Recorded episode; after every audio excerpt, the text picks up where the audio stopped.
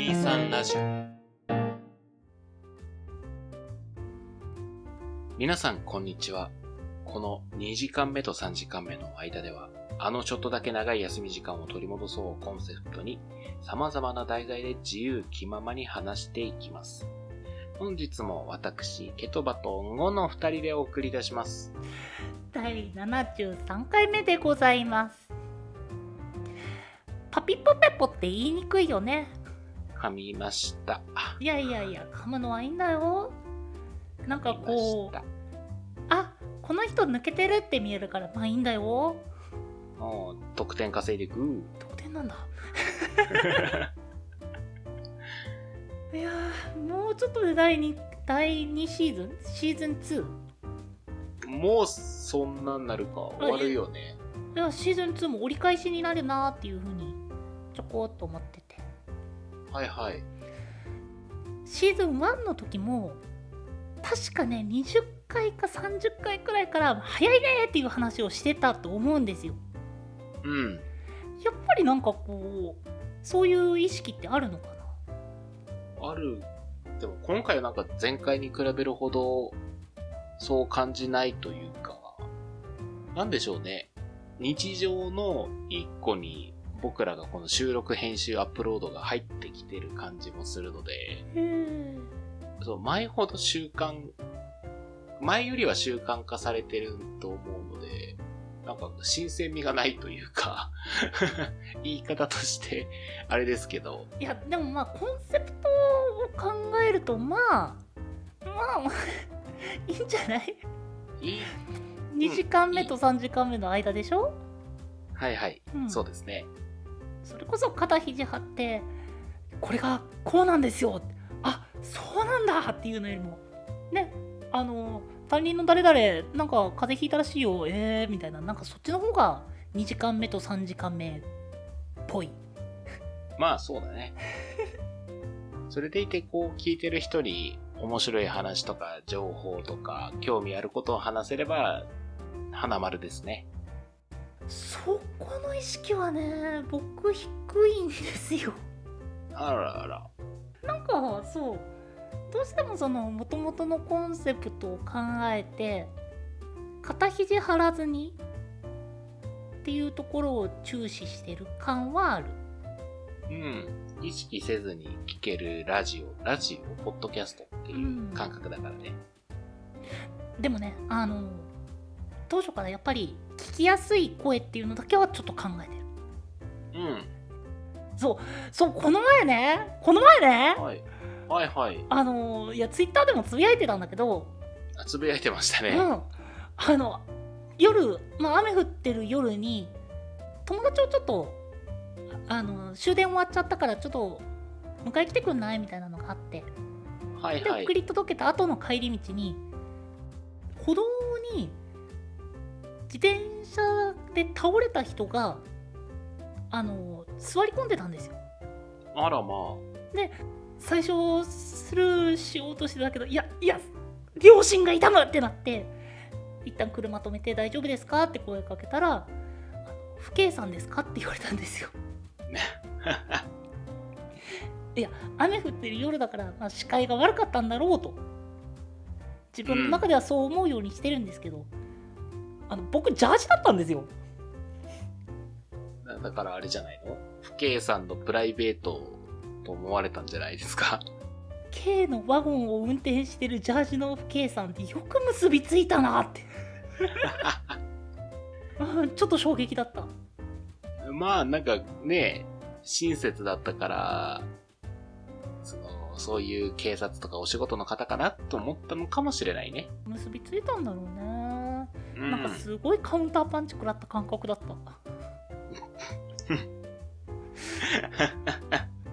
ででというところではい。え今回のめっちゃ引っ張ってるなえー、ということで今回のトークテーマなんですけど、はいはい。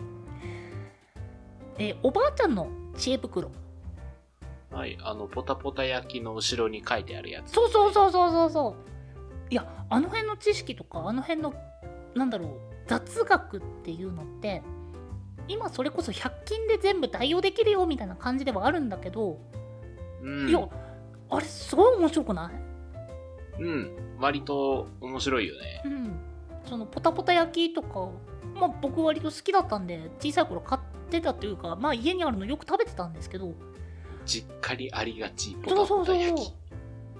もう実家といえば？そうそうそう。でもあれなんかこう生活の知恵みたいなさ、知識って、当時はね、科学的根拠なんてない中多分生まれてる知識だろうから、うん偶然見つけてこれ使えるやんってなったんだろうなって思うと面白いよね。すごいよねあうん。れ まあっていうのをねまあちょっとでも紹介しよっかなっていう回になってますはいはい。っていうところでちょっとねいくつかね調べてきたんですよ。おう。でもねそう調べたのもさあの、はい。こういう雑学あるよみたいななみたいなものじゃなくてあのもう調べたワード自体が僕、えーおばあちゃんの知恵袋ポタポタ焼きで調べてきた。なんか、いそうだな、ポタポタ焼きの裏面をむっちゃまとめてる勇士とかいそうなんだよあな。ったいやまあ全部はさすがになかったけどうんで。もねそういうのでねちょっと探してきて見つけたので面白いなと思ったのが卵の黄身と白身？はいはい。あれ分けるのってほら卵の殻をさこうでキャッチボールするようにさ、ああ、はいはいはトントントントンってするじゃないですかい。しますね。あれもっと簡単なのがあのコップか深皿の上に上後乗せて、えー卵を割って入れる。そしたら黄身は上後の中に白身はコップの中に落ちてで綺麗に分かれるよとかいうのを見たらねあやったことないけどすげえってなったうん。ちょっとこう、洗い物増えそうだなってのが一瞬よぎったけど。いやでも面白くない？そういうのうん。確かに言われてみれば確かに成り立つは成り立つな、うんそのやり方。なんかなんか他で言うと家でまあ昔のって言ったらちょっとおかしいけど家でありがちななんか木製家具の傷を目立たなくするためにはとか、はいはいはいはい。何その今だったらその補修用シールとかうん。のがあると思うんですけど、えーおばあちゃんの知恵袋曰くあポタポタ焼き曰くはいはい。同じ感じのクレヨンを傷に塗り込んで乾いた布で拭いて家具用のワックスで磨くとほとんど目立たなくなるよとか、なるほど。うん、まあ確かにそれだとクレヨンがあること前提だけど、なんかこう書体というか、家族がこう何人かいたらクレヨンぐらいはありそうですしね。いやでも本当言われて気づいたクレヨンうちないわそう。基本的になんかこう、核家族ではなないアイテムじゃん、クレヨンって。うん確かにねうん。やっぱその家庭の知識とかっていうの、子供とかが持ってるものとかをこう利用するのっていうのもあるのかもね。うんうんあとなんだかんだ見たのがみかんの皮とかよくいろんなものに使われるじゃないですかうん。まあ僕ちょっとあじゃあポタポタ焼き曰くは、まあ、レンジのお掃除にいいよみたいなのがあったんですけどほうほうほうほう。えっと一応頑固な汚れとかは皮の外側の面を絞り絞り出して押し付けて内側の面で吹き付けたら大丈夫みたいなのとかも結構あったんですよ、うん。みかんの皮優秀なんだけどでもさっきの聞いてると確かにうちみかん常備してないわそうだよね。一人暮らしはみかん、まあ好きな人はあると思うけど、うんない人も全然いるよね。みかん買ったらやろうにもならないっていうのはまあ最近だからかなレンジの中とかそれこそ激落ちくんとかでピピピってやってしまう印象があるうん。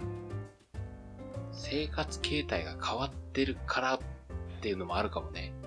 いやーおばあちゃんの知恵袋すげえっていうの多いんだけどな時代の移り変わりを感じ始めている。とねなんかケトバは面白いやつとかないの？ああ、ちょっとね、僕、おばあちゃんの知恵袋、知恵袋から遠のいちゃう噛んだわ。噛んだわ。知恵袋からね、遠のくんですけど、あー今日噛むね今日噛むね、私。まあ、あのーね夏だしね夏だからしょうがない。あ夏だから噛むんだよそう、あの、ちょっとね、あの、生活形態が変わるにもかかるんですけど、貫くね。いいですうよ、ん。その、まあ、いろいろ僕も調べたんですよ。知恵袋みたいな。うん、例えばその、ポットの汚れを取るにはレモンがいいとか、ラップの芯にね、輪ゴムを巻いてカーベットでコロコロすると髪の毛くっついて取れるよとか、レモンってどうするの？なんかレモンの煮汁をみたいなのが書いてあって、皮をね、ポットに煮汁を入れるの？なんか、ごめん、僕もね、これまとめてないんで、おっと。こうだよとは言えないんですけど、まあ、レモンが効くらしいとか、いやこれ聞いてる人気になるよ。う んなんかね、じ、調べながらそういうのを運後に任せてなんか面白いのないかなってちょっと僕調べてたんですよ。日本人の知恵的なもんがね、うんないかなと思って。そう、あの、それで見つけたのがね、手ぬぐいっていうアイテムでして、手ぬぐい持ってます。いや持ってなそう、この手ぬぐいって結構面白いなっていうのを気づいて、なんか知恵袋からちょっと遠のくんですけど、その話したいなと思いまして、うん。そう、手ぬぐいってなんかね、こう、なんだろう、万能タオルみたいな感覚らしくて、日本人のね。うんうんうん。まあ、例えばその、手拭いたりとか、ほこりよけっていうのはまあ想像の範疇ですけど、まあ、あと料理の出し、腰とかね、中にこう出し入れて絞ってみたいな。あとそれ以外にもね、いろんな使い方があって、これ現代でも結構使えるなぁっていうのがいろいろありまして、僕面白いなと思ったのが、まずあの、ペットボトルカバー。ん？ん？そう、手ぬぐいをこうペットボトルでこう結んで、ペットボトルの水滴がバッグの荷物につかないようにするよっていう結び方があったりとか。あーだからあれか手ぬぐいが本当にいろんなものの代用品になるよっていうものの紹介ってこと？そうそうそうそうそう。ありがとうね。俺噛むことに意識がいって、紹介が雑でした。えー例えば、えー出し取りとかだったら不謹視の代わりでタオルとかでだそうそうあの手洗いの後の手手拭きとか台拭きとか、まあ、そういったものの拭くものの代用品さらにはペットボトルのカバーの代用品、などというように、まあ、いくらでも、まあ、応用が利く手ぬぐいという手ぬぐい。そう。他にもいろいろあって、これいいなと思ったのが、あと2つあるんですけど、はいはい。ご祝儀袋。まあ包みますねそう、手ぬぐいで包んで手ぬぐいで渡す。え手ぬぐいごと？そう。あそれはちょっと意外かも、そう、手ぬぐいで、こう、まあ、お札を包んで、そこにのしりだけつけて渡せるっていう。なんかほらイメージとしてはさ、うん。あのご祝儀袋をあのつ包んでっていうのはするじゃないですかそうそうそうそう。まあ手ぬぐいじゃないですけどうん。でまあそれの代用なのかなと思ってたらそれよりももっと中なんか、っていうよりご祝儀袋。にするそう。でもそれはさすがになしじゃないの？いや、割とね、デザインが可愛いし、あの、もらった人がさ、て、なんかこう、ちょっと嫌な話だけど、ご祝儀袋って、まあ、基本的には再利用はしないで捨てるじゃん。基本というかいやそうしてもらわないと何誰かのご祝儀そのまま回ってきたみたいな感じで嫌じゃん そうそうそう。でも手ぬぐいだったら、もらった人は、その手ぬぐいを再利用できるんだよね。これ、面白くない？手ぬぐい。えっとね僕今聞いて思ったのはえありかよって思ったうん。でも、ちょっと、こう、サイト調べて、その手ぬぐいで作ったご祝儀見たら、これもらったらちょっと嬉しいかもなって思ってしまった。ちょっと面白いですよ。手ぬぐい。いやっていうかえそのありなの？ありみたいです。へえ全然ありみたいです。いやご祝儀ってその何まとめる関係上同じ企画に合わせた方がやっぱ受け取る側もいいんだろうなと思ってたから、まあ、基本やっぱり売ってるサイズもそのままじゃないですかうん。えそれあり？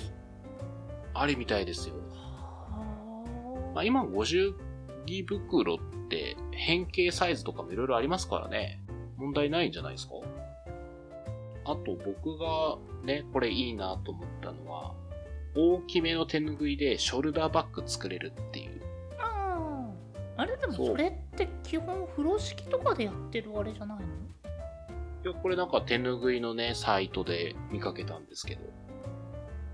まあ、なんか、さすがに、ちょっと特化してるボストンバッグとかには使い勝手負けそうなんですけど、まあ、例えばね、こう旅行先とか旅先でね、手ぬぐい忍ばせといて、帰りにちょっとお土産とかで荷物増えるよっていう時に、それをこう出して、風呂敷ボストンバッグをこう作ったら、ね、持って帰るのも便利だし、行きは荷物減らせるしっていうので、これ使い勝手いいな。それもろ風呂敷やんうん。風呂敷なんかな？これ風呂敷かな？風呂敷って俺このメモ帳には書いてあるわ。ごめん、俺これ風呂敷って書いてあるわ。でもねそれこそその何？一昔前はって言ったらちょっとおかしいけどあの、うん今みたいに100均コンビニとかで欲しいものが何でも手に入るよってならない時って手ぬぐいと風呂敷ってあるともう一気に使用できる幅が増えてたっていう背景はありそうですね。そう。それがね、こう日本人の昔ながらの知恵っていう感じがして面白いなっていうことを話したかったんです。ありがとう言ってくれて。まあね夏は暑いからね頭がゆだっちゃうんですよ。そう、昨日の深夜に僕これまとめてたんで、メモがところどころ変な文章になってました。まあちょっとねだ脱線？脱線気味にはなったけどまあでもあの昔の知恵っていうものはねなんかあるものの有効活用っていう感じがしてすごい面白かったね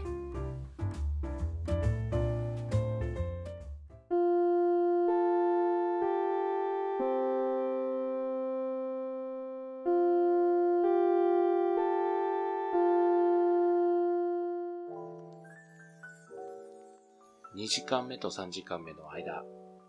今回はおばあちゃんの知恵袋から、えー私、ケトバがガバガバの情報をガバガバに話す回になってしまいました。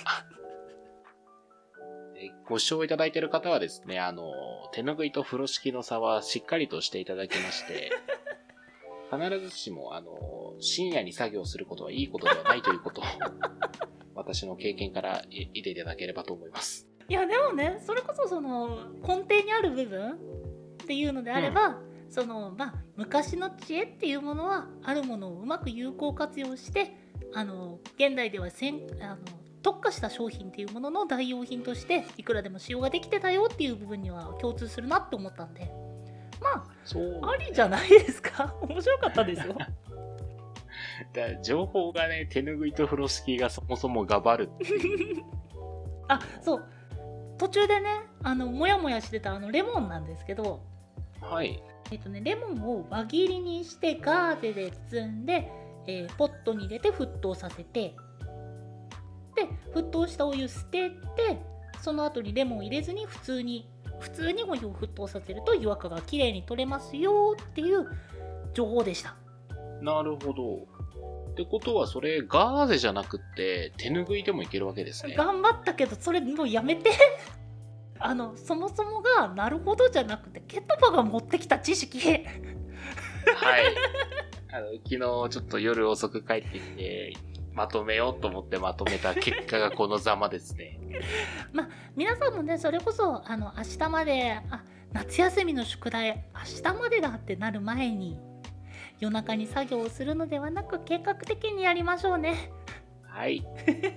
えー、お便りはですね、23radio.podcast、あと gmail.com まで、その他 Twitter やノートなどは概要欄をご確認ください。